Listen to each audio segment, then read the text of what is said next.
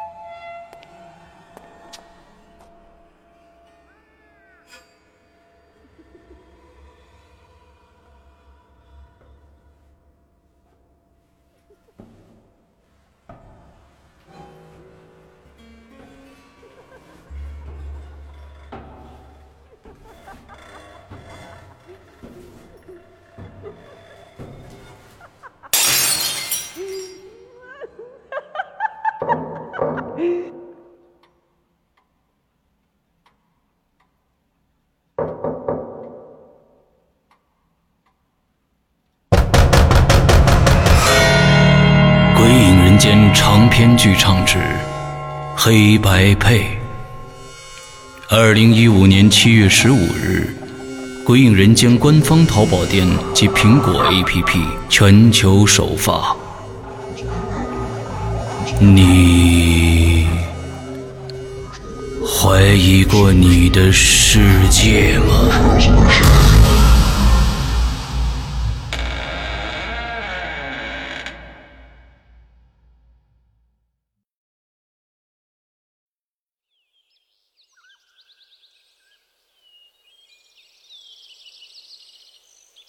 清晨，当你从噩梦中惊醒，看着眼前的世界，庆幸自己还活在这个世界上，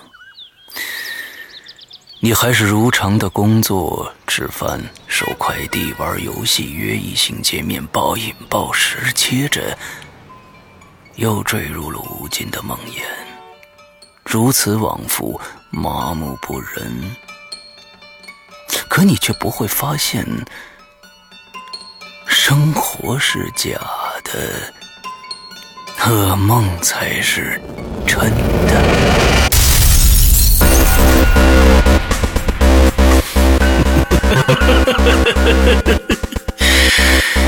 欢迎来到我的世界，我的世界需要你因颤抖而带来的能量。的世界需要你因惊叫而带来的绚丽，恐惧才是你活着的意义。》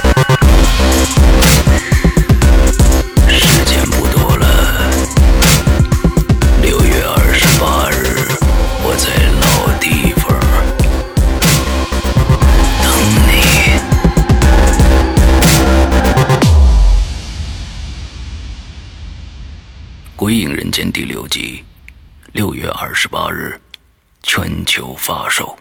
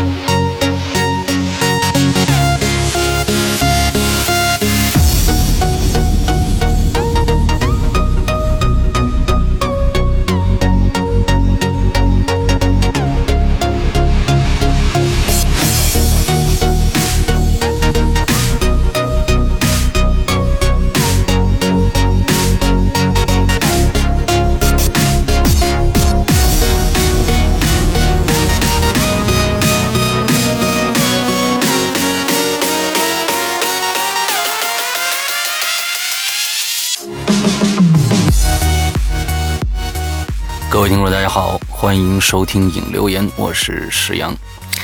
呃，今天呢又是一一首电子音乐开场啊，想热热闹热闹啊，因为最近确实发生了很多很多的新鲜事儿啊。那么，呃，影留言作为一个鬼影人间的一些呃。公布平台啊，一些新的事件的公布平台，其实是非常重要的一个节目啊。有很多朋友在嗯，比如说购买节目的时候，或者是在其他地方问各种各样的事情的时候啊，其实就是少听了引留言。嗯，有些事情就不知道啊。嗯，比如说我们的进群密码啊，什么之类的我们，每个星期都会更新。之后呢，嗯，最近几个星期啊，各种各样的大事件啊。今天我们就来说两件大事件啊。第一件大事件，其实我们在上个星期五的时候已经公布了，也就是《鬼影人间》我们，呃，我们做的第一届“鬼语者”全球的主播大赛啊，我们已经在星期五已经开始报名了。那，呃，希望听到这个引留言的，而且呢，对呃主播这件事情非常非常感兴趣的朋友呢，就去。关注一下。那么下面呢，我来跟大家介绍一下《鬼语者》整个的这个主播大赛的一些相关的内容啊。那其实呃，《鬼影人间》呃做这次主播大赛的目的是想，以后的《鬼影人间》不单单只有石阳一个人的声音。那么前一段时间还有一个新的主播，而这个新的主播是谁？呃，没有购买节目听。免费节目的听众在这个星期五就能听得到了，啊，我们就会把第六季的第一个故事重生放到我们的免费平台上发发布啊，呃，请大家关注一下。那其实我在想，我在想制造一个嗯声工厂的概念，以后呢不单单是只只有一一个主播或者两个主播，我想每年呢都选出一个新的主播来。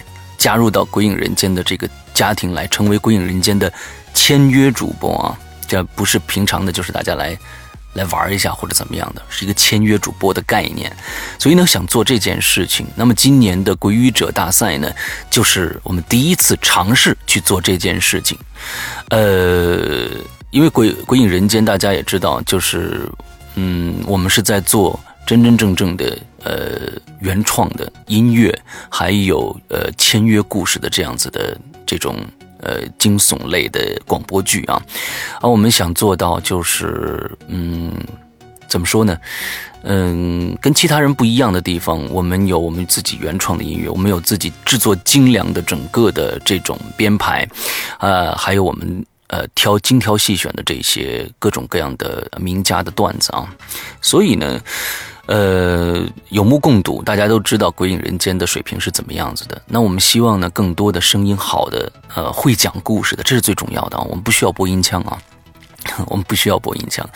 嗯，这个只要会讲故事的啊，声音具体，呃，我觉得大家都知道，有很多的看过很多电影的人啊，就知道老黑啊。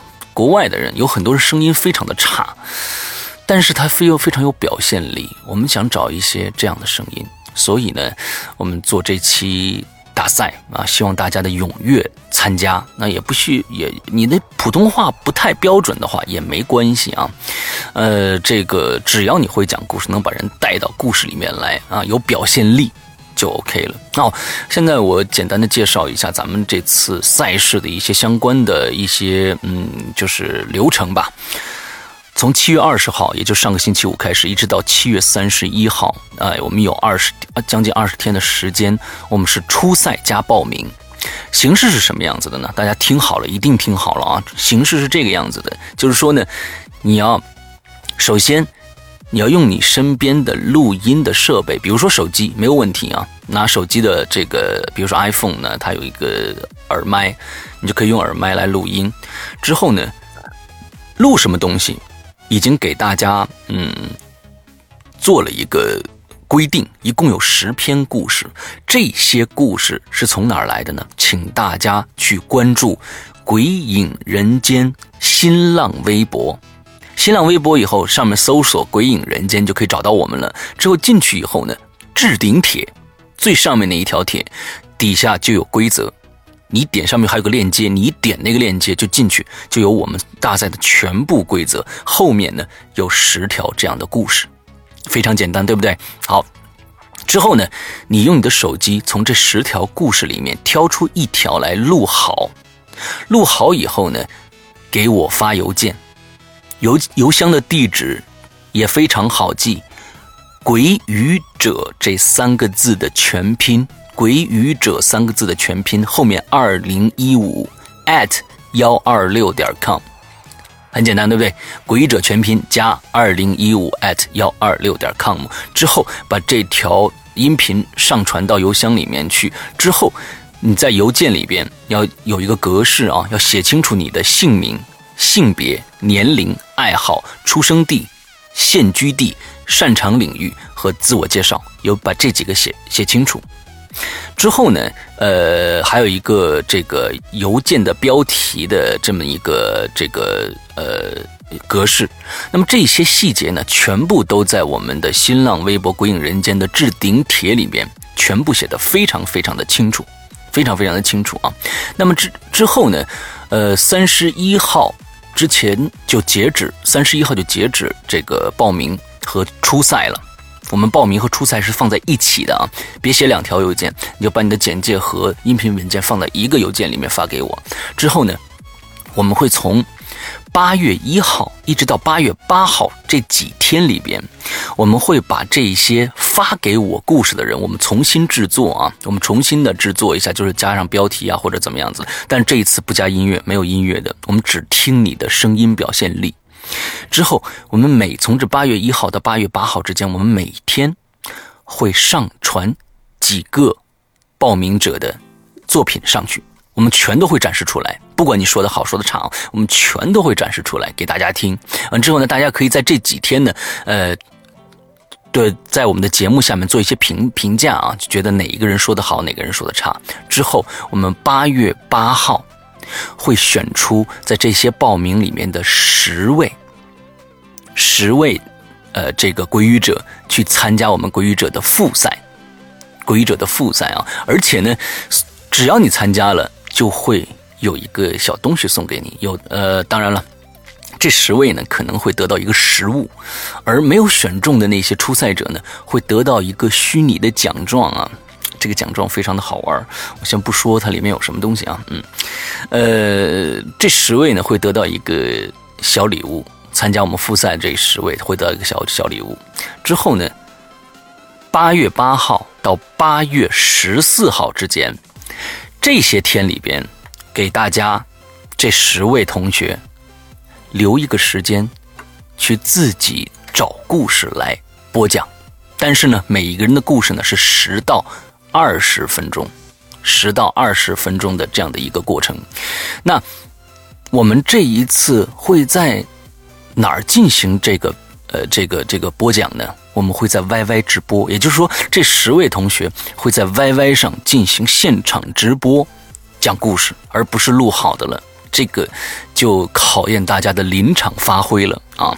是，而我们这个呃 YY 的直播在什么时候开始呢？是八月十五号到八月二十一号之间。八月二十一号之间，我们会每天安排两到三个人到我们的 YY 的公众平台上面去，YY 的平台上面去去做这个现场直播。之后呢，八月十五号。八月二十一号之间，这些这些时间呢，我们也同时会把前一天的现场直播的东西发到我们的免费平台上去，大家依然可以去进行投票。之后八月二十二号，我们会公布出这十位里边的三强，这三强选手同时也会获得一个实物的一个礼品。之后这三强最后参入到决赛当中来。参参加到决赛当中来，决赛的时间是八月二十二号。首先呢，八月二十号的八啊八月二十八号之间，大家这三三位同学还要自己去选一个故事，大概呢时间是在二十五分钟左右到三十分钟之间这样的一个，呃，我们《鬼影人间》的这个标准长度的节目啊，一个时长的一个一个一个东西。之后，八月。你你们把这个最后这一期是怎么做呢？决赛怎么做呢？你们把你们的声音要传给我，我会按照《鬼影人间》《鬼影人间》真真正正的制作方式流程，把这三个故事做出来，会加上非常棒的音乐音效。之后在九月五号，九月五号，我们会在 YY 的直播平台上面。放这三个作品，放这，但是不是直播了，没办法直播，只能放这三个作品。所有的朋友，所有的人都可以来进行现场的评价。九月五号之后，九月六号，我们就会选出其中一位作为今年的获最终的鬼语者与鬼影人间签约的这样的一个人选，我们会公布出来。这里边呢，其实。我们还有评委哦，评委，呃，其他的当然我肯定是评委之一，还有几位评委呢，大家可能不认识，但是有几位评委大家一定认识。我们一共八位评委啊，其中的四位是谁呢？跟大家透露一下，首先呢，都是大家的老朋友。第一个，周德东，啊，我们的特约评委第一席周德东。第二呢。七根湖，第三呢，紫禁城，第四呢，穿越天堂的手，这都是跟我们鬼影人间签约的作家，作家啊，之后他们也会听到你们的作品，同时给到我们非常非常，呃，有帮助的意见，同时最后你们的决选，他们也是要参与一票的。所以大家要努力。这一次呢，我们第一届，我不知道，呃，我们是否能选出一个真真正正特别特别棒的人啊？但是，呃，希望大家，嗯，来踊跃参加吧。嗯，我觉得有很多人，嗯，对自己的声音，对自己讲故事的能力还是有信心的。所以，嗯，请大家加油，呃，踊跃的参加我们这个第一届的鬼语者的主播大赛。嗯，因为我我讲的应该是相对比较清楚了，对不对？整个流程。那不清楚的同学，还是请大家嗯去看《鬼影人间》新浪微博的置顶帖，那里面写的非常非常清楚，点击那个链接就 OK 了。呃，后后面还有十个故事，从里面挑出一个录制发给我就 OK 了，非常的简单。OK，这是我们今天要说的第一个事情啊，第一个事情。第二个事情呢，其实最近的事情全都堆在一起了，大家可以听得到啊。今天呃，我们这个引留言前面啊，一共有三条广告，对不对？没办法，因为全部事情都堆堆在一起了。那第一条广告是我们的鬼语者的参赛广告，最近做广告也做的非常多啊。参赛广告。第二条呢是这个我们的。将要在星期三，也就是十五号，大家要记住，星期三十五号发布的，大家万众期待的黑白配啊，我们会在苹果 APP 和我们的淘宝店啊首发，之后欢迎大家去赶紧去购买，因为这个黑白配里边，嗯，可能大家到时候看的时候，可能里面还有一张图啊，那张图到底是干嘛的？你们听完故事可能就知道了。嗯，这是我做了一个专门为鬼语者，呃，不是什么鬼语者去了，呃，黑白配做了一个非常非常好玩的一个尝试。因为黑白配这本书，大家可能有些人看过啊，就知道它在里边有太多的疑点了，有太多的值得去探究的一些，嗯，各种各样的洞啊。所以到了到了结尾的时候，呃，大家有时候有时候可能哎什么意思？完再重新回去翻书看或者怎么样的。嗯，这次我们《鬼影人间》版本的黑白配呢，嗯，保留了这个原著的呃所有的特性。之后呢，我还加了一个小东西在里边。我曾经呃试图让穿越天堂的手跟我做一期节目，跟大家来聊一聊他创作这篇。呃，作品的时候的一些心得或者一些经历吧。那，呃，他比较害羞了。那大家知道啊，有一些作家确实比较害羞啊。那这个他说啊，我，嗯，呃，我就不想露面了。哎呦，而且关于作品，我写成这个样子是为了让大家去有更多更多的解读。啊，更多更多的解读，所以，嗯，这是一个非常非常神秘，而且非常非常怎么说呢？烧脑吧。大家一定要注意整个故事的每一个细节，所以听的时候要非常非常的认真啊，才能可能能听懂一些中间的一些真真正正作者要给到你的东西。当然，结局有很多种说法，呃，具体怎么样？嗯，听完了再说啊。还有那张图。那张图也非常关键啊，嗯，好吧，呃，这是两两件事情啊。另外一件事情就是啊，我们周周五的时候呢，《鬼影人间》第六季就正式在《鬼影人间》的免费平台各大免费平台开始更新了啊，希望大家去关注一下，嗯，关注一下。OK，好，那我们今天的闲话说到这里啊，这是我们最最近一期最长的一次闲话啊，因为有太多的事情要跟大家说了，嗯。呃，有事情就好啊。这个接下来呢，我们就来念我们的留言了。我们这次的留言呢是关于怪人啊，大家遇到的一些怪人怪事儿。那我发现呢，嗯，最近几期啊都有这样的现象，就是有一些同学呢，就是说因为前几期没有被念到，所以而且觉得自己的经历也够恐怖的，所以就踢到这边来了。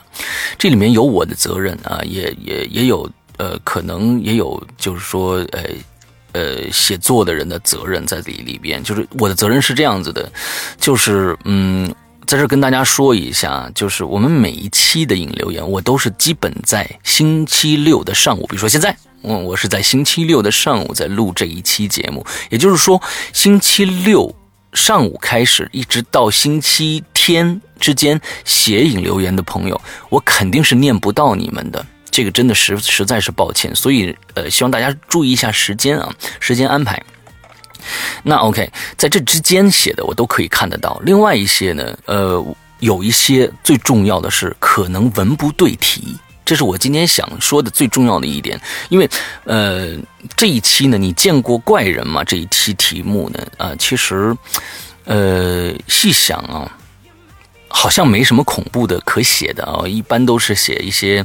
怪大娘啊，呃，怪大爷呀，呃，还有一些怎么样怎么样的事事情啊。但是有一些朋友呢，就把前几期的话题也拿过来了，因为我没有念。所以呢，大家觉得，哎，在这一期能不能念？但是十分对不住大家，因为可能你上一期写的，比如说有人投，还投还在投上一期的这个诡异游戏啊，呃，这个这个这个题目，那我们肯定没法在这一期念出来。但是呢，以后一定会有机会的，因为有一些嗯，可能相关性吧，挺有一些故事的相关性，可能就我们以后留的一个一个话题，你就可以放进去了，千万不要。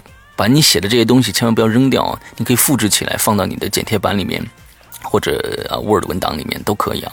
啊，等以后有用的时候再贴上来。但是呢，假如真的文文不对题的话，嗯，Sorry，呃，我真的没法选中你的啊。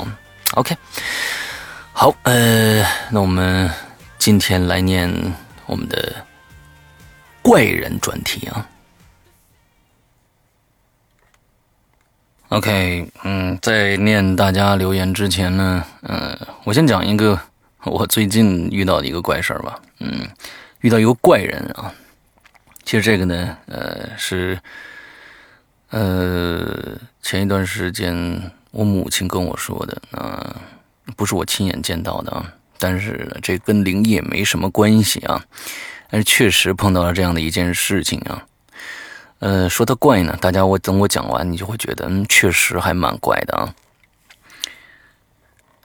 前段时间，呃，我母亲和我父亲呢两个人去买东西啊，来到一个大的商厦。其实呢，这就是那种，呃，经常的三线城市里边的一些这种批发市场。里边现在批发市场也装修的非常的好了，也有电梯啊，这种扶梯啊，各种各样楼层啊。之后呢，他们俩进了门以后啊，就坐了一个非常长的一个楼梯到第二楼去啊。我妈呢背了一个小挎包，这个小挎包非常的小啊，之后里边就是能放一个钱包，能放一个手机之类的，就就完了。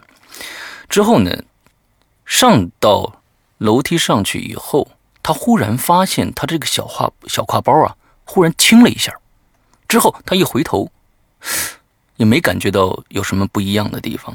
之后呢，他就把小挎包发现了小挎包上的那个拉链已经被拉开了。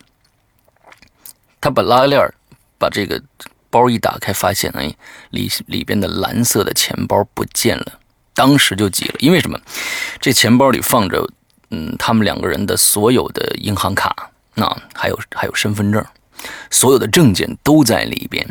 这下老两口大家要知道啊，老两口非常非常的着急。哎，我妈那时候就已经着急上火到一定程度了，她有高血压。嗯，我爸说那没办法，那赶紧就。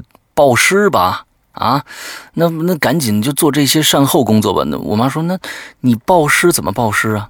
你身份证还在里边呢，对吧？你怎么报失啊？哎呦，我爸一想，哎呦，这怎么办呢？着急着急，没办法，那咱那啥也别干了，那钱也没了，咱们买东西买不了了，赶紧回家吧。那两个人呢，坐着电梯又下来了，还是走着刚才那个大门口往出走。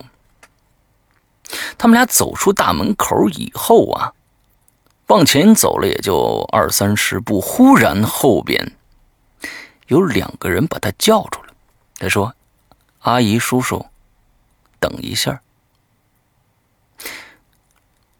我爸我妈就转过头来了，看着对面啊，站了两个小伙子，个子都非常高，瘦瘦的，脸呢是少数民族的脸。嗯，我不是说哪个族啊。少数民族之后呢，笑模小样的，特别的，嗯，怎么说呢？开心的笑着，对着他们两个人，之后对他们说了一句话，说：“叔叔阿姨，这是你们的钱包吗？”我爸我妈一看，蓝色的，没错啊。之后那两个人说：“我们刚刚在那边捡到的。”给你送回来。之后呢，爸妈打开了钱包一看，里边以前是有四百多块钱，没了，剩下的所有的卡和身份证件全部都在。之后，我妈正好她冲着两个小伙子，旁边有一个卖冰棍的老大娘，就。一直冲他使眼色，用手指着那两个人，先点头后摇头，也就是告诉他：“你的钱包就是这两个人偷的，千万别做什么傻事儿啊！”这件事情呢，给我我爸我妈给我讲了以后呢，我先是一阵疑惑，我就觉得：“诶，现在小偷的素质有这么高吗？”呃，他会冒一个这么大的险，去把钱包以他们两个人这个身份送还给你吗？还是怎么样？呃，我反正我是从来没有听说过这样的事情啊。也可能我爸我妈这个这个运气比较好吧。嗯，可能这两个人从头到尾就一直跟着他们，发现我爸我妈急得特别厉害的时候，两个人呃发了善心。把这个钱包就给送回来了，还是怎么样啊？我觉得非常非常的有这个呃，也不算离奇吧啊，我觉得非常有趣的一件事情啊。但愿中国以后这个偷钱包的这个呃这小偷们啊。呃，都有这样的素质吧？我觉得有时候这个包里的钱可能真的不重要，但是里面的卡和这个身份证，那对对一个人来说实在是太重要了。最好能偷完了给人送回去啊。呃，好运气的话呢，像我爸我妈呢，当时一想，算了，呃，第一个他们也打不过，那第二个，那呃，人家反正四百多块钱无所谓啊，之后就剩下的卡呀，这个这个身份证呀，全都拿回来了，就算了。嗯，有一些人呢，可能老头啊什么的，年轻人比较轴，那也就就干起来了啊，那也说不准。所以呢，嗯，遇到这样的事情，我觉得这是我遇到最近遇到最怪的一件事情了，所以跟大家分享一下。其实好有一个多月了吧，嗯，那一期就想跟大家说，但是就没找到一个特别好的契机啊，嗯，OK。好，那我们今天来念同学们的留言啊。首先，第一位叫 ZT，呃，Z Tony ZL 啊，Z Tony ZL，他说：“山羊哥，我是一个长期在听鬼影的潜水者啊，嗯，本人比较懒，所以呢，一直没有发过什么任什么东西啊。这次我实在是忍不住了，写的不好，请见谅。我想讲一个自己身边的故事，嗯。”我是一个舞者啊（括号国际标准舞啊，国标舞），呃，经常去全国各地去比赛啊。一二年呢，我去深圳比赛，晚上呢，呃，和我的舞伴和他的好朋友一起去深圳著名的商业区东门，嗯，我也去过。晚上回来的时候呢，有点晚了。我是个男的，自然呢就坐在了前面。回来的时候呢，出租车啊，你们打辆出租车啊，嗯。回来的时候，出租车到了一个十字路口，红绿灯。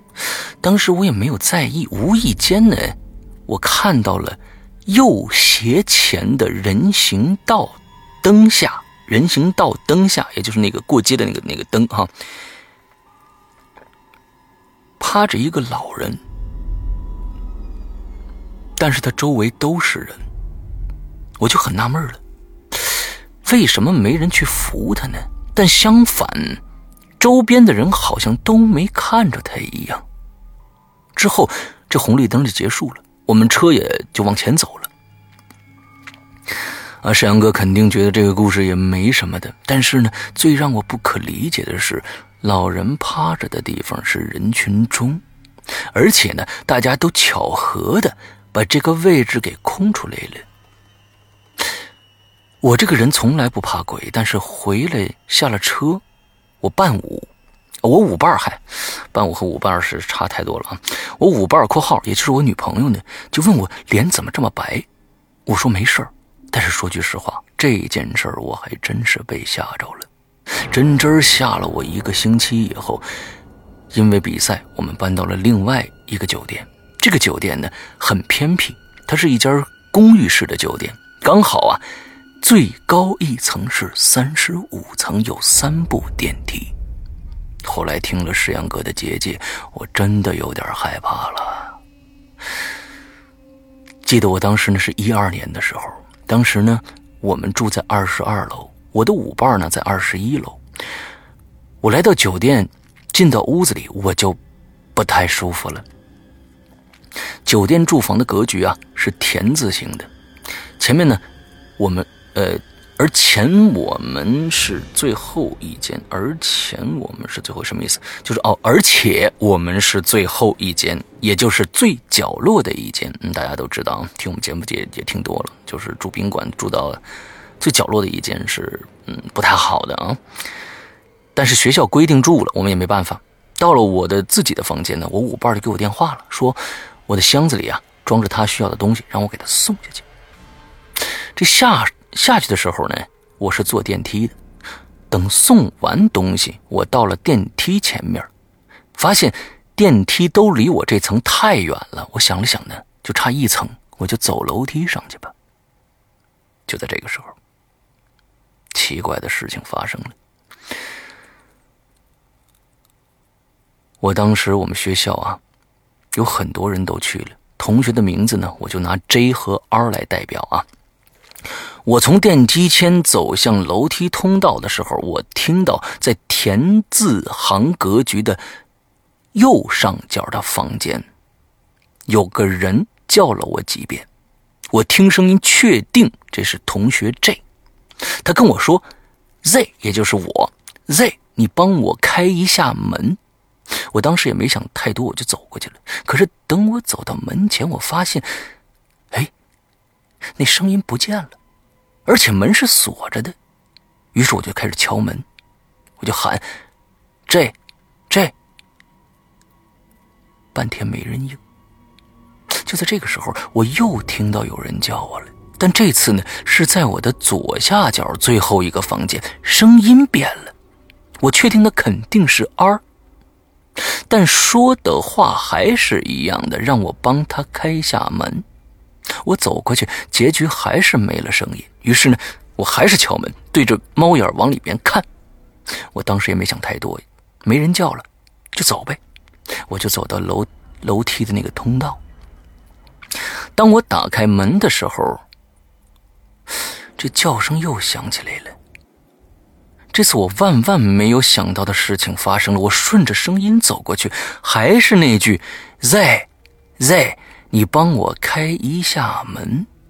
但是不同的是，这次是在房间最顶头的一个窗户里。我打开窗户，就是外边了。石阳哥。这可是二十一楼啊！于是我也没多想，很淡定的走到楼梯口，飞一般的跑回了我住的房间。等比赛结束之后回到家，老妈果断带着我去寺庙请了一块观音带在身上。等到几个月后，我回到学校，那已经是冬天了。但是我很奇怪的是，不管再冷，我都会觉得心里暖暖的。但是好景不长啊！那天晚上我排练完。结果呢，就把关金落在排练厅了。等我回想起来回去找的时候，怎么也找不着了。后来调监控录像，那录像里莫名其妙的出现了一个黑团儿。自从那以后，不管再热的天，我经常会感到脊背发凉。以上就是发生在我身上的故事。下面呢，我讲一个我从小玩到大兄弟的故事吧。零五年我来到北京上学，他大概是十年去，呃，他大概是十年去的四川，呃，一零年还，sorry，他大概是一零年去的四川学习空乘啊。我这个兄弟呢，从小体质就不太好，而且第一次出远门，刚去第一年呢。呃，没什么事情，但是第二年奇怪的事情就接二连三的发生了。有天晚上呢，他出去吃饭，回来发现屋子的门是锁着的，于是呢给同屋的人打电话，同屋的人呢说他们去上网了，钥匙落在操场上，让他们自己去拿一下。于是挂了电话，我兄弟就往操场上走，走着走着，他发现不对了，远处有个人跟他在并排走。他走多大步子，那个人也走多大步子。他跑，那个人也跑。他停，那个人也停下来了。当时他吓得，他当时他吓坏了，跑到宿舍人说的位置，拿了钥匙就往宿舍跑。（括号，那里没有灯，不可能是影子。）嗯，OK。自从那天开始，不管白天还是晚上，他总能无意间看到屋子里多了一个人，而且是一个只能他看见的人。以上就是我讲的故事，这只是一小部分，希望石阳哥能看到。最后是哪期能够叫我去工作室里去讲，反正都在北京嘛。要是选上了，我还会再发。还有山哥，我这个人呢？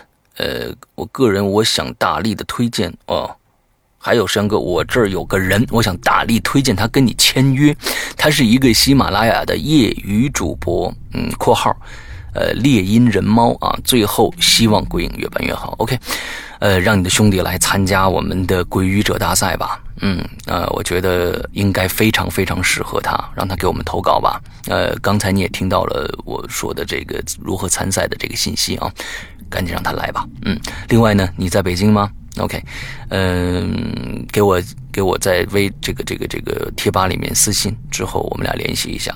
我哪天去采访你一下？OK，好，那就我们第一个故事就讲完了。嗯，第二个故事，第二个故事的作者叫臭臭与白啊，嗯，臭臭与白，OK，好可爱的名字。山哥好，鬼友们好。其实怪人这个概念很广，任何只要是行为怪异或长相穿着稀奇古怪的，都会被说是怪人。不过一提起怪人呢，我倒是想起了我一个朋友。不过很奇怪，他平时并不会让人觉得怪异，甚至到现在已经快七八年了，也没有人在我面前说他的碎言碎语、闲言碎语。但是我总觉得他很怪，莫名其妙的，说不出来的怪。记得小学五年级有一次上数学课，老师特别讨厌学生在课堂上发出声音。我当时呢和他呀。是同桌，课桌连在连在一起的那种啊，嗯，然后呢，就在老师讲的已经很不耐烦的时候，他开始啊玩起了自己的圆珠笔的按钮那个地方，就嘎哒嘎哒嘎哒嘎哒，嗯，发出啪啪啪的声音，嗯，啪啪啪的声音哦，嗯，啪啪啪。说说实话，在其他课上并不会觉得什么，但是在周围只有老师一个人的声音的时候，这个声音就会变得特别特别的突兀。然后老师就很生气的把他的笔夺过去，扔到了窗外。首先，我想说，这个老师这个做法就是错的，为人师表。嗯，居然这样去处理这件事情啊。嗯，OK，好，接着连练。奇怪的事情就在这个时候发生了。按理说呢，一个五年级的女孩子被老师这样在众目睽睽之下批评，多少都会有点害羞的。可是。他却莫名其妙的笑起来了。说真的，我当时看到他笑啊，就已经有点怕怕的感觉了。他的那种笑，并不是想化解尴尬的笑，也不是发自内心的笑，而是一种像是硬生生被人扯开嘴角的笑。我不知道该怎么形容，就像是……有个人趴在他身后啊，双手扒着他的脸，然后往后一扯，反正不是什么正常的笑。所以到现在，我们都已经大三了，我还很清楚的记得当时他的笑容，乍看之下不恐怖，可是仔细打量之后，就会觉得毛骨悚然。而我是离他最近的那一个。当然了，还没结束呢。这老师批评完之后呢，就让他坐下来。他收敛了他的笑，坐下来。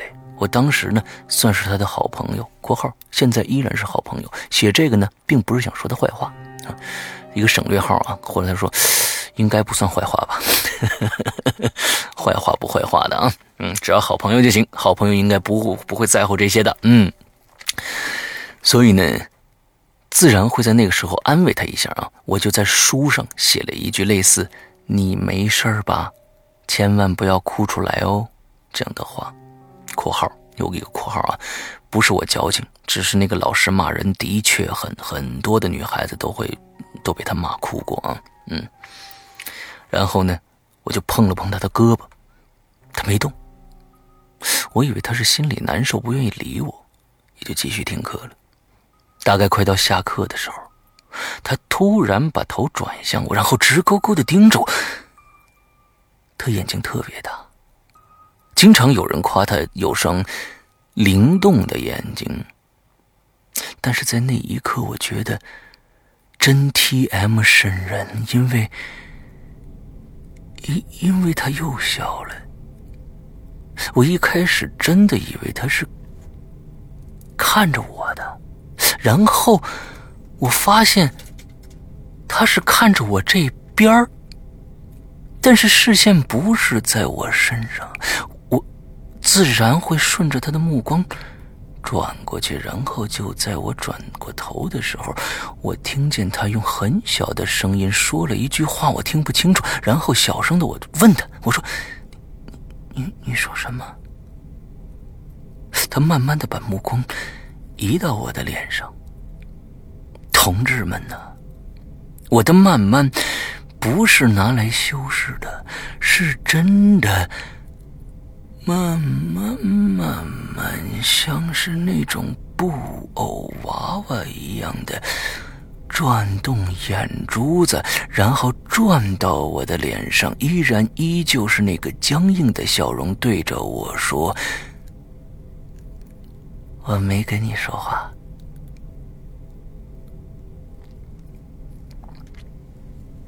好了，没下文了。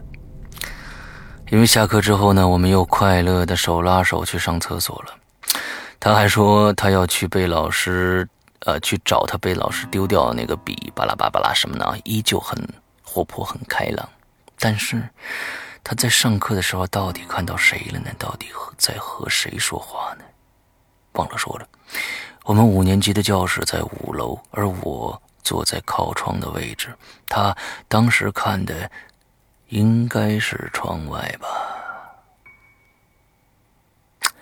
还有一件有关他的怪事儿，是在初三时候发生的。这件事呢，没有上面那件事记得那么清楚了，所以呢，叙事有点乱，请大家大家不要见怪啊。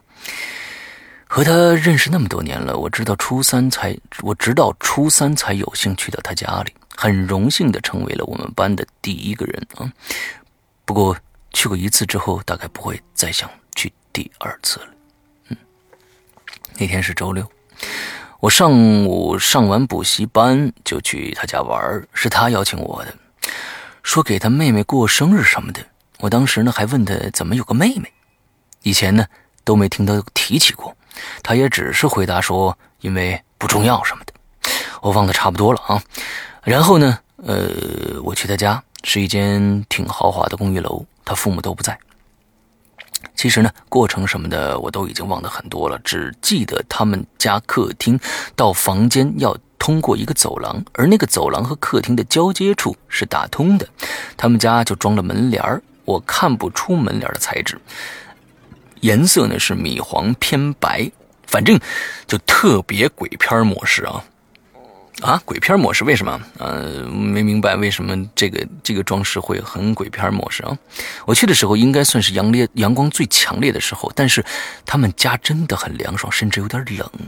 反正怪事儿就是我去他家没有见到他所说的妹妹。然后在我在客厅玩电脑的时候，他走到客房间里，像是在打电话，然后和电话里人吵架了。很大声，我那时候也没心没肺的在客厅喊了一句：“我说，哎，有话好好说啊，别吵人邻居什么的。”不过我也不知道他听见没听见，反正还在吵。然后呢，我就拉开门帘说实话，我对他们家的门帘真心的是抵触的。然后敲他的门，反正就是我一直敲，声音就没了。我当时吓到了，真心鬼片情节。他开门的时候黑着脸，很不开心。我问和我问他和谁吵架呢？他就说我和我妹妹吵呢。我就问你妹妹今天生日，你有什么好和她吵的呀？她什么时候回来的呀？他很奇怪的看了我一眼。没错，当时的眼神就是你是不是傻呀那种。他就说。什么回不回来的？他不就在屋里呢吗？我当时脸比他更黑了。说真的，我真的是有点生气，觉得他是在吓我。反正那天我就和他吵了很大的架，围绕着关于骗人和被骗的事情。他硬是说他妹妹在房间，当时我瞎呀。他房间里可什么都没有啊。反正那天以后。我们就疏远了，再加上各自考上不同的高中，他人是很好的，就是我还是觉得他有那么点怪怪的，但是不影响交往。我不太相信他会用这种吓人的东西骗我，但我毕竟真没有遇到过那些奇奇怪怪的东西。要要说有，我也觉得我是眼花了。（括号的确眼花过几次。）嗯，我还是相信眼见为实吧。嗯。我应该算是老鬼友了，但是从来没冒泡过，所以算是新人吧。嗯，我的故事毕竟过了很久了，所以有修饰成分在，但是确实为真人真事。不信的朋友也可以把它当做一个拙劣的小故事好了。嗯，另外祝鬼影人间越办越好，石阳哥鬼友们身体健康，老夫继续犬了。呃，你是一个男的吗？应该是一个女孩子吧？嗯，但是叫老娘也不太合适哈，是吧？OK，好吧，老夫老夫吧。OK，呃，接下来，嗯，接下来这个故事，我觉得笔者非常有意思啊。怎么有意思？我们来念这个故事好了。这位同学呢叫邢小四儿啊，清醒的醒，小四儿啊，就是跟我们现在这个呃，我们不愿提起的啊某小什么代之类的电影啊，那那个小四儿啊，邢小四儿，嗯。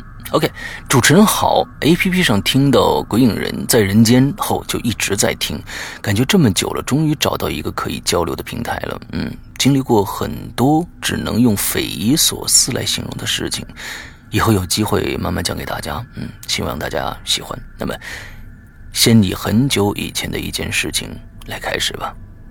接下来，正文。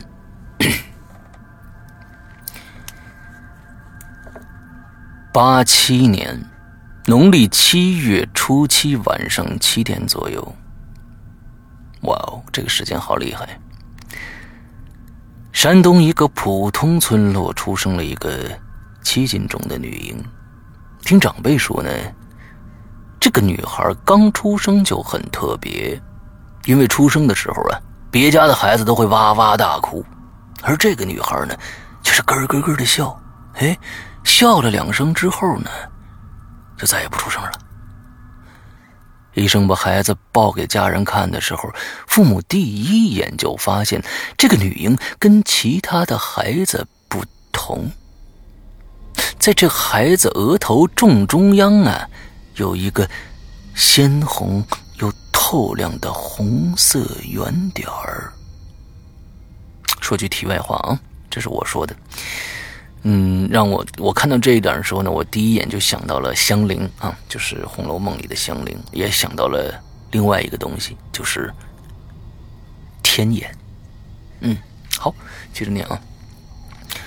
女婴父亲呢是个军人家庭，觉得这可能只是一个普通的胎记，便把女婴交给医生，就忙着伺候疲惫的母亲了。一切都很顺利，唯一让父母感到疑惑的是。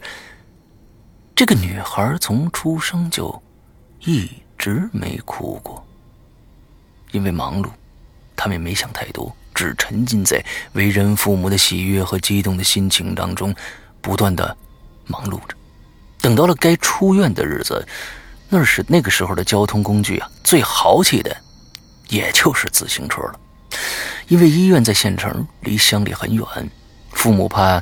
呃，父亲怕母亲受不了，就想办法借了部队的这个军绿色的大军车啊，接母子回家坐月子。就在所有东西准备妥当，父亲抱着这个孩子准备出院口门口的时候，女婴忽然大哭，不知怎么劝都劝不好。终于，在女孩哭的双颊通红，都怕孩子哭岔气儿的时候。爸爸找来了医生，看着一向身体健康的女婴突然发起高烧了，身体滚烫滚烫的，死死的抓着自己的衣服，哭得让大人揪心。这时候父亲害怕了，急忙呢把这母亲安排进病房，焦急的为孩子检查病情。这期间呢，这战友还不停的催促，部队要求集合的时间快快过了，需要赶紧返回报道。这父亲焦急万分的接医院的电话，给给部队打了过去。领导动了恻隐之心，放了父亲下午的假期。就这样，送车的战友离开了，开走了部队借来的车。父亲呢，这个安心为孩子检查身体。就在这个时候，孩子不哭了，体温也降下来了，甚至还冲着父亲无辜的眨着大眼睛，就像什么事儿都没发生过一样。不一会儿，就伏在父亲的怀里面睡着了。这父亲奇怪，这孩子病情来的这么突然，又去的这么快，生怕自己的乖女儿得到什么怪病。还是坚持让医生做完所有的检查，排除病情。而医生给出的结论是一切正常，孩子非常的健康。这父亲怕母亲担心啊，抱着睡着的女儿呢，就去了母亲的这个病房，跟母亲说了经过。正在父亲担忧的看着怀里的女孩，不知该。离开医院还是留在医院观察的时候，有战友找到了医院，说立刻归队。出事儿了。后来我知道，后来知道呢，就在队友离开医院的路上，车辆下坡的时候，轮胎爆了，刹车不及，直接侧翻到了沟里。战友重伤啊，这非常奇怪哦。嗯，好，接着来念啊。时间就这么过去了很久，女孩子呢一点点长大了。女孩慢慢长大，家里一改往日各种的贫苦，生活也渐渐的好起来了。小女婴一两岁的时候，有天天气闷热，父亲突然调皮，背着母亲带。背着母亲啊，背着母亲，不是背着母亲啊，嗯，背着母亲带小女孩去户外游泳，到水塘啊，父亲把女孩扛在肩上，洗一下刚脱掉的 T 恤，洗着洗着，竟然忘了肩膀上的还有一个小宝贝儿了，一弯腰，女孩吧唧一下就掉河里面去了。父亲一惊，看着顺河坡往河深处滚的小女孩，竟慌了神儿。一把没抓住，自己也摔到了河里，慌忙间站不起来了，就在河里一阵扑腾好久，终于缓过来了，急忙游过去捞起女儿上了岸，慌慌忙中检查有没有呛到水，竟然发现小女孩竟自己屏住了呼吸，看到爸爸狼狈的呆住了，竟然喘了口气儿之后，咯咯咯的笑起来了。在河里那么久，那么小的一个孩子竟然没任何的异样。这个时候，父亲才缓过神来，回想起小女孩掉进水里，却睁着眼睛看着自己，慌张救她的神情。父亲开始觉得这个女孩有点神奇了。后来的一件事，让家人更担心了。因为父亲常年在部队，家里都是母亲一个人打理，又不能放女孩一个人在家，于是呢，一般会带女孩一起去工作。有一天晚上回家，有一天晚上这个傍晚回家啊，母亲路过池塘，顺手涮了涮手里的小手巾，女孩就那么安静地站在岸边，看着河中心发呆，突然对母亲说：“家。”肥家，妈妈肥家，咦？接着就拽着母亲的衣角，要母亲抱。母亲很诧异，站起身抱起女孩，安慰道：“说，哎，好好好，乖乖啊，宝宝乖，咱们回家啦，回家啦。”边走，女孩边往回看，嘴里还不停的嘀咕着：“咦。”咦，母亲压根儿就没在意。但是，就在第二天，同村同村传说，一个姑娘昨晚没回来，直到现在还没回家。左邻右舍一起吵嚷着，呃，一起去找。母亲抱着女孩也出门了。不久呢，在前天晚上洗手间的地方，死的那个本不至于。淹死人的，死在那个本不至于淹死人的池塘里。啊，啊，就是说，在昨天那女孩死在了昨天他妈洗手机那个地方。接下来又比如有一对夫妻恩爱多年了，却一直没有孩子，好不容易怀孕了。某天，女人路过女孩家门前，母亲正陪着女孩在门口树下乘凉呢，女孩就看到了肚子鼓鼓的女人。不太会说话的女孩，不看她，却指着女人身后的墙角说：“妹妹，妹妹。”女孩的母亲制止说：“别乱说话，哪有什么妹妹啊？”可女孩还是指着女人的身后说：“妹妹，妹妹。”女亲女母亲歉意的对那个女人说：“啊，对不起啊，小家伙没学会叫叫阿姨呢啊。”这女人回头看了看女孩手指的阴暗角落，像受了什么惊吓似的，慌忙的离开了，再也没出现过。几个月后，女人生了，女人生了。是一个女孩，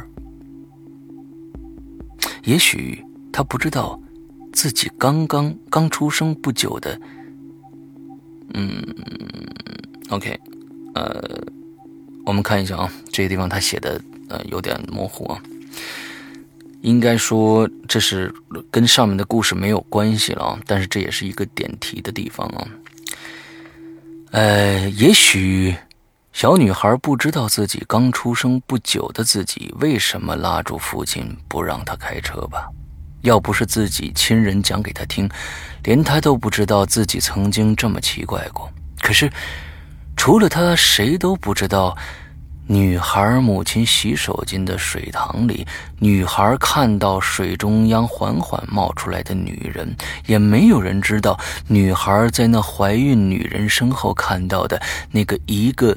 那个一个低着头不说话，跟在女人身后矮矮小小的小妹妹，给她印象，呃，脑海里留下了多深刻的印象。OK，这里边确实是这个排比句呢，呃，也算是小排比句吧。那有写的有一些指代不清楚啊，嗯，可以再修改一下啊。接着来念，女孩头上的鲜红的胎记在两岁的时候慢慢消失了，也不像小时候那样经常看到。不熟悉的人在周围走来走去了，却偶尔经历一些别人眼里匪夷所思的所谓离奇的故事。P.S. 那个女孩现在长大了，很多时候经历的事情呢，知道了也保持沉默，也知道不能随便的告诉别人自己的事情。可是谁知道他心里藏了多少的秘密呢？这个女孩有一个哥哥。两个姐姐，家里排行老四。某天醒来，忽然给自己起了一个神奇的名字，叫“邢小四儿”，也就是我们刚才说的这个故事里面的女孩啊。这个非常奇怪的女孩，就是我们本篇文章的作者邢小四儿自己。嗯，你在北京吗？如果在北京的话，我们可以做一期。鬼影在人间哦，嗯，来讲讲你身边发生的其他的怪事。OK，接着呢，邢小四儿还有一个故事没有讲完，我们接着来讲一下啊。再一个前几天让我比较提神的经历吧，可能不太沾边儿，但是回想起来蛮刺激的。当天晚上呢发过一次，现在粘过来给大家看一看啊。不过是，呃，不是为了电梯惊魂或者怪人之类的故事，确实是进入了七月的第一次。诡异经历，那么开始吧。二零一五年七月六号，也就是刚刚过去啊，七月六号星期一晚上六点钟，哦，北京丰台公司写字楼哦，那你看来是在北京啊，可以联系下我，我们可以做一个做一期节目啊。刚刚因为要赶去进修英语，所以呢提前下班，出公司门进电梯，难得就我一个人。楼梯间有些昏暗，也有些凉凉的。想着可能是最近一直听我们的节目，自己也有点神经质了吧。于是小鄙夷了一下，呃，一向大胆的自己就进电梯，按了一下楼，呃，按按按了一下一楼门呢，这个时候就关了。但突然又弹开了，因为是常速开的啊，非常正常的速度开的，所以也没在意，以为呢自己因为着急按了上楼，所以。会开两次门，嗯，也正常。于是呢，再次按了一楼的键，很好，门关了。但就在紧闭的一瞬间，门电梯门啪嗒一下又打开了，这可令我心头一紧呢。同时呢，电梯间本就昏暗的灯光忽然就接触不良的一样，吱吱呀呀的闪了几下。这个时候，我头皮开始有点发麻了，但还是大着胆子又。按下一楼，这一次我长时间按着，直到看着电梯门紧闭，想刚想松口劲儿，却发现这个时候电梯根本不往下走，而且在我确定门已经关闭，而且已经关紧的这段时间里，呃，有段时间了，觉得没问题了。啊，你是用手关着它啊？有段时间觉得没问题了，松开手后，这个门自己又打开了。就这样，它竟然在我面前反复了四五次，而且我觉得这样狭小的空间越来越凉，汗毛瞬间立起来了。我呢？退到电梯一角，再也不敢按一下了，脑子一片空白，看着一直不关闭的电梯门，我做了这辈子最有礼貌的一件事儿。我向后挪了一步，双手交叉放在身前，像一个超级大淑女一样，弯了一下腰，对着空电梯说了一句：“不好意思。”可以了，我真的要迟到了，我要去一楼，谢谢。接着我鼓起勇气，抬起手，按了一。神奇的是，门关了，灯光恢复正常，缓缓下行，十一、十、九、八。就在我刚松了口气的时候，突然电梯在四楼停下来了。门口站着一个满头白发的老太太，这瞪大眼睛的直盯盯的看着我。哎呦，我的心脏啊！我们就这么对视了两秒。哎，外面那人开口了，他说：“小小小小姑娘啊，你下楼啊？”啊。原来是下楼买菜做饭的张姨，嘿，她看着我满脸惊、惨白、惊恐万分的表情，以为我怎么了呢？被我吓得没敢进来。嗯，还好，嗯，我们安全的到了一楼。我飞也似的逃出楼道，仿仿佛这个人多的地方呢，才能让我觉得温暖一点。可是奇怪的是。飞奔出电梯的时候，我的余光还是会看到电梯里的情形的。本来跟我在一起的张姨，却没出现在我的视线里，而且直到我走出小区大门了，都没发现要出来买菜的张姨。现在回想起来。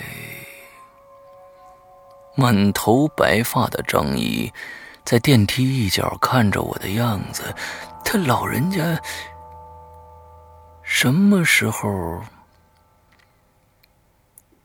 这这写的不太清楚啊，sorry。他老人家平时都是驼着背的呀，可怎么刚刚站得那么直呢？OK，这就是我们的邢小四儿啊，给我们讲的故事。OK，好吧，嗯，我觉得挺有意思的哦。嗯，假如说还有更多的故事，假如你觉得很多的料可以爆的话，那可以联系我。那在呃，这个叫我们的百度贴吧私信我也好，或者怎么样也好，嗯，OK，都可以啊。嗯，OK，现在我们来念下一个故事。这个故事呢，呃，名字这个柯南木头啊，这位同学柯南木头，山羊哥你好，我喜欢鬼影已经有半年了，终于有机会可以加入组织了啊！我要留言进论坛，OK，好，我们刚才没有说这件事情，因为最近事情太多了，在这儿说一下。嗯，今天被念到的同学呢，都有可能，呃，不是都有可能啊，当就是就有可能啊，不是就是肯定会 被选中进入我们的呃我们的最新 BBS 论坛啊！大家还记得网址吗？啊，我们的论坛啊，我们自己真正自己的论坛叫 BBS 点鬼影。Club 点 com，嗯，就可以到我们的论坛里面去了啊。现在我们在内测，不过告告诉大家一个可喜可贺的消息，我们从下个星期，嗯，下一周开始就可以开放，就是全面开放注册了。我们这两周先由这些，嗯，被我们选中的和我们一些内部的内测人员先进去来发一些帖子，测一测各种 bug 什么之类的啊。好，呃，今天所有被念到的同学都有机会就去我们的论坛里面了。之后呢，大家可以在我们的呃百度贴吧里面找到这样一个帖子，是旋转写的啊。我们在嗯，我们的论坛是我们鬼友旋转为我们大家这个制作的，嗯，非常辛苦。最近因为旋转呢是一个呃，相当于一个我不知道该怎么样形容，它是那种呃紧急事件的救援者。啊，就是前一段时间这个我们尼泊尔那一次，还有前一段时间地震啊什么的，他都有到现场去进行救援。他是一个非常，呃，伟大的一个人啊，我觉得真的是去救援的这样一个人。而且他空出了这么多的时间，给我们鬼影人间做了我们自己的 BBS 论坛啊，在这儿非常非常感谢旋转啊，非常非常感谢旋转。OK，我们返回来接着念故事。呃，我刚才斜头看了一下我的工作室的温度啊，现在我的工作室的温度是三十六度五，非常非常的炎热。呃，还有幸亏还有好像不太多了，嗯，不太多了。对，还有一个一个人的就念完了，嗯。哦，OK，我们接着来念啊，山羊哥你好，我喜欢鬼影已经有半年了，终于有机会可以加入组织了，我要留言进论坛。嗯，有一件自己经历过算是上诡异的事件啊。一个诡异的大叔问我的问题。事情是这样的，我记得呢，在小学五年级，大约十二三岁的时候，放学回家的路上，我遇到过这一个大叔（括号大约五十多岁），骑了一辆大金鹿自行车，骑到我跟前儿，下来以后和我说：“他说，小姑娘啊，你见过一个？”开膛的羊吗？他跑过去了吗？我当时就问：“开膛是什么意思？”他一边比划一边说：“就在自己，就在，就是，他就说就是肚子用刀给拉开了。”我当时就有一点害怕。他说：“家里的羊开膛了。”就自己跑出来，还是别人开车带走，还让别人给带走了，开车带走了，我忘记了啊。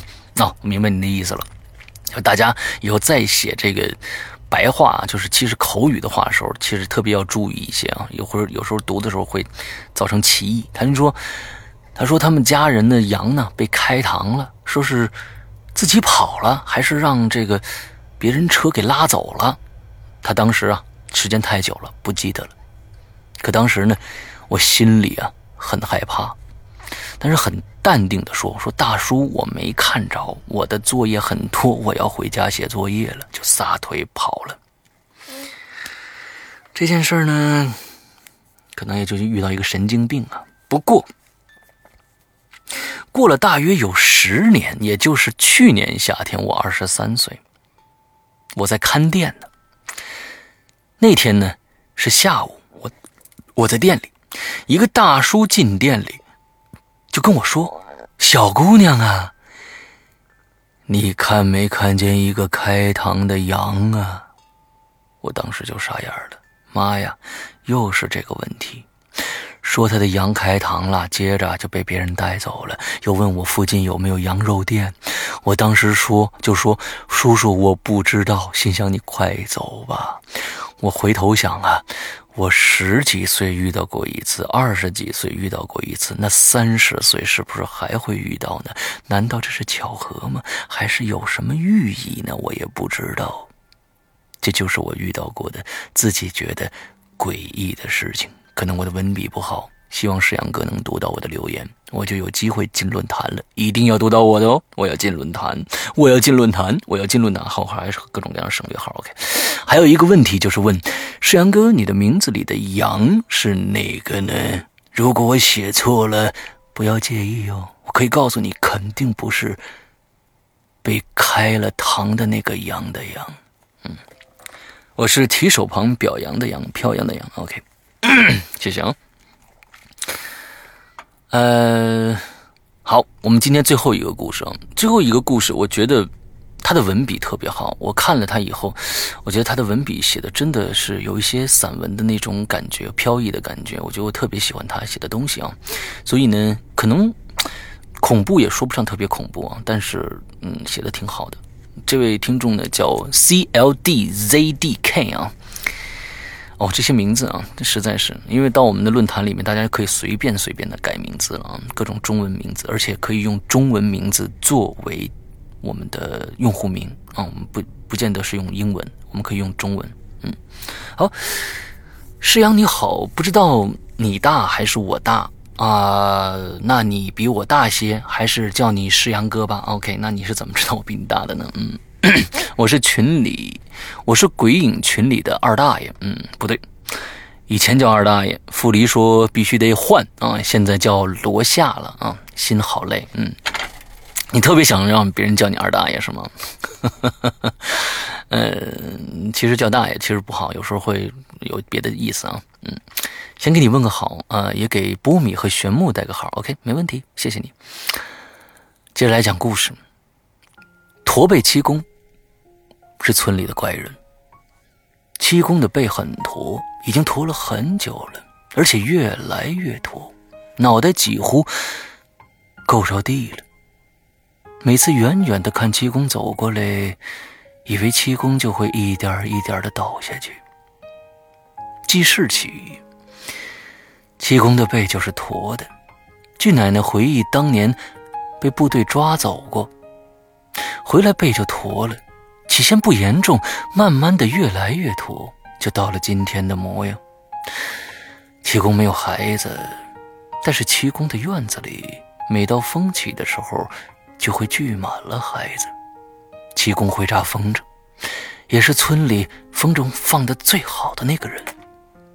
秋天多风，每到秋天的傍晚，七公就会忙碌起来，佝偻着身子，像一只年老的虾米。后面跟着一大群的孩子，浩浩荡荡的走在村里的土路上，去往卖场。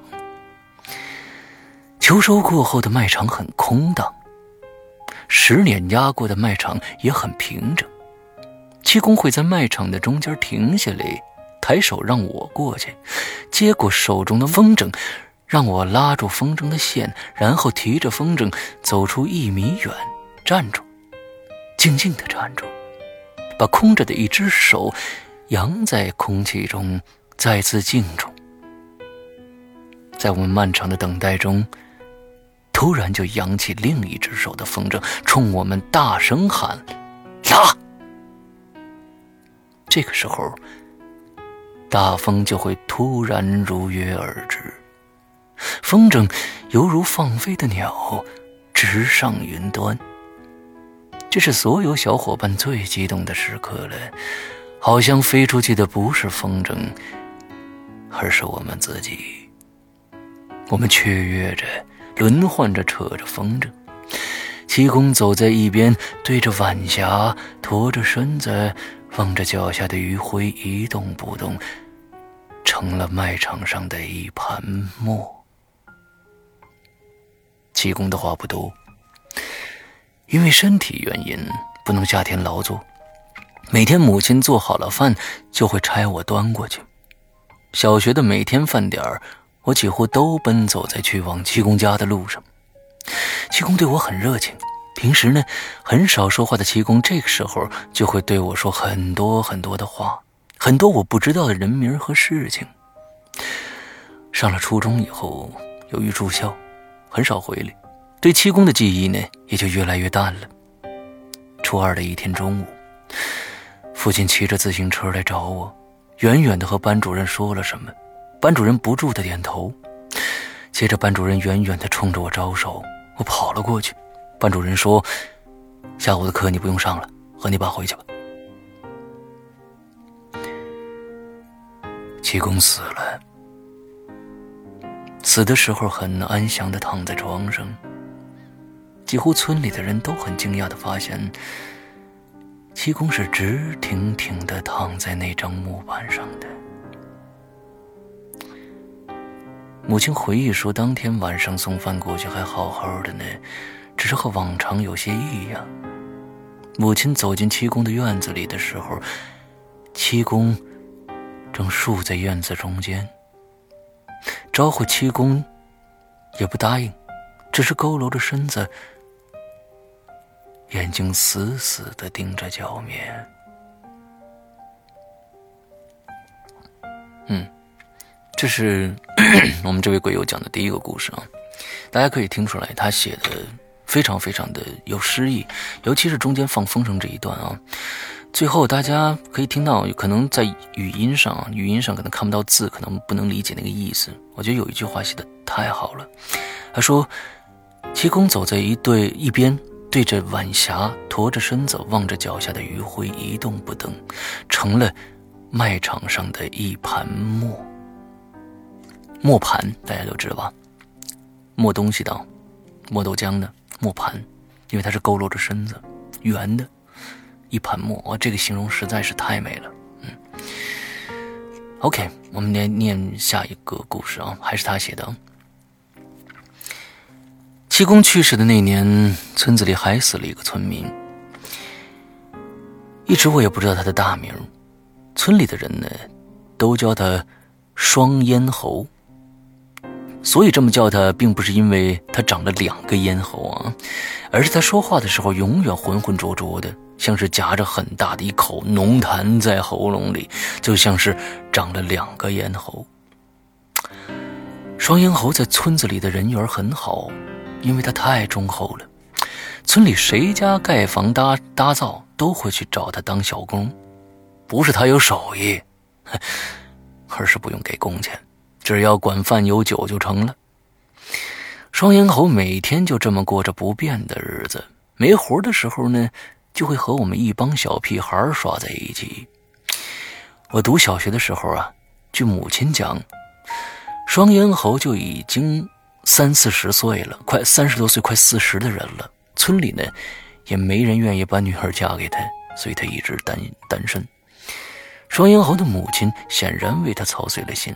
不到六十的两位老人已经花白了头发。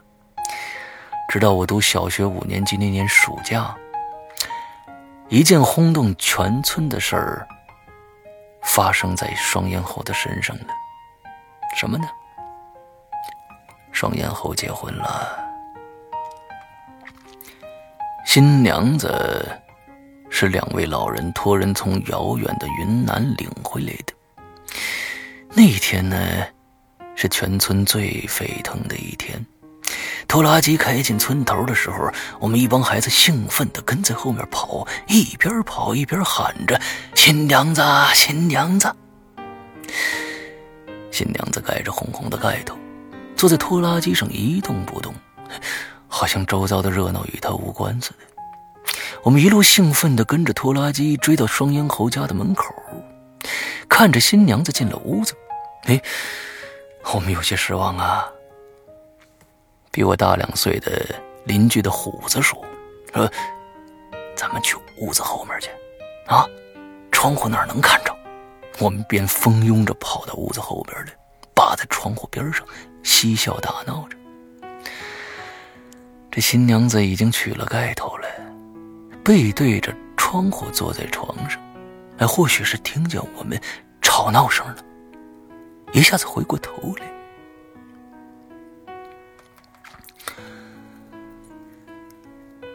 那年暑假的那一天成了我们的噩梦了。那是怎样的一张脸新娘子是残疾的，她的嘴巴是裂开的，直到耳朵。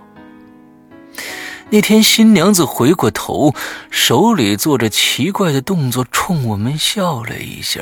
她的笑是没有声音的，她是个哑巴。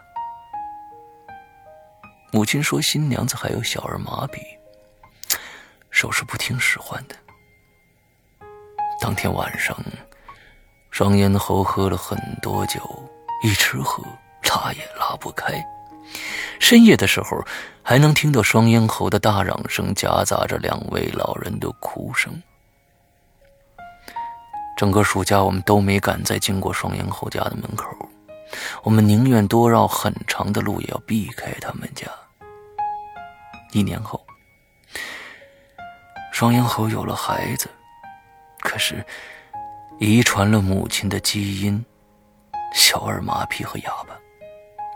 时间久了，我已经对他们没那么惧怕了，可以正常的通过他们家的门口。每次经过的时候，都会看见那个孩子。两位老人带着孩子坐在门口，孩子的双手和他母亲一样做着奇怪的动作，嘴角流着口水。那是个女孩。初二那年的冬天。一个同往常一样寂静的夜晚，整个村庄都死死的睡着。突然，外面响起了嘈杂的人声，继而狗吠声比此起彼伏。父亲披着大衣就跑了出去。门外火光漫天，门前的土路上挤满了人，提着水桶，拿着脸盆往火光的方向跑去。二舅经过的时候，冲父亲喊道：“他说，双咽喉家失火了，赶紧救火去吧。”村里人事后说，那天白天双咽喉被五组的人叫去修房子，给打打下手，结果晚上就喝多了。双咽喉家那个时候还没通电呢，还点着煤油灯。村里点煤油灯的人家都是挂在床头的，大家猜想，一定是双咽喉喝的太多了，回来打翻了煤油灯，引起了火灾。父亲说去救火那天。大家都赶到的时候，已经来不及了，房子已经塌了，火势已经完全扑不灭了。大家能听到双猿猴在里边的干嚎和拼命的拍门声。出事那时候，我还在校，并没有亲眼得见。但是儿时的伙伴，没有读读初中的虎子说他看见了。那天屋子里只有双咽喉一个人。两位老人住在后来搭的小屋里，双咽喉的媳妇儿回云南了，孩子和两位老人住在一起，也躲过了那场火灾。两年前，我回老家的时候，经过双咽喉的家门口，看见那个孩子还是像很多年前一样在门口坐着，除了个头的变化，一切都没变。老头子已经去世了。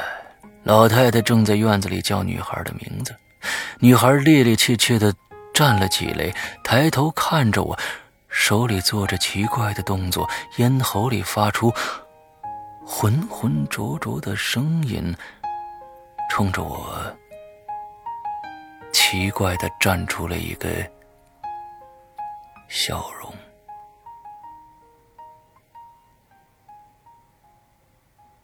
OK。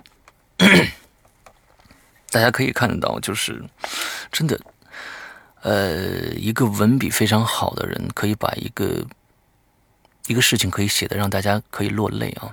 我觉得真的是这样子的，就是嗯，他写的非常的感人。那我在念的时候也能感的感觉到，呃，那种人与人之间的不公平，人与人与人之间生下来就这种不公平。呃，一个很好的人呢，那可以，但是。他只能过这样的生活，之后他以后的遭遇也是这个样子的，所以，我真的念的我还挺感动的，嗯，大家也可以听听到这样的文章，大家听起来也是一种享受吧，嗯，OK，啊好，今天我们的所有的故事念完了，嗯，加上我们今天呃前面说的一些事情，这是非常重要的一期节目啊，希望大家嗯多传播传播，多着帮着《归隐人间》在微博上，在其他的地方朋友圈帮着转发一下，说不定你身边的朋友以后就会变成《归隐人间》的主播，也说不定哦。嗯，希望大家帮《归隐人间》多去宣传一下。啊，归隐人间想挑出更多的好声音，呃，跟归隐人间一起往前走，呃，一起让大家开心，害怕。OK，那嗓子也快不行了，嗯，那我们今天嗯留的这个呃进群密码是什么呢？我们的进群密码啊，QQ 群的进群密码是我们鬼语者。参赛、初赛，大家投稿的邮箱是什么？我在前面反复说了好几遍啊。我们那个邮箱是什么？大家把那个邮箱地址写到我们的申请的里面的问答问题里面，就可以进群了。但是请注意，十八岁以下的，嗯，我们的群里面是不接受的。嗯嗯，而且我们这次的活动啊，我们这次活动就是我们的归语者的活动，也有明文的规定。我们这次呢，不论男女都可以参加。不论你做什么样的职业都可以参加，但是有一个最基本的限制，就是十八岁以下禁止参加，十八岁以上成年了才能参加我们的节目录制和这个呃比赛。因为大家有很多人在呃小学、初学、初中和高中都是还是要以学业为重的。嗯，以后再来过两年，你上了大学以后就来参加我们的节目吧。嗯。OK，那我们今天的节目到这儿结束。祝大家这一周快乐开心，记得周三有惊喜，周五也有惊喜哦。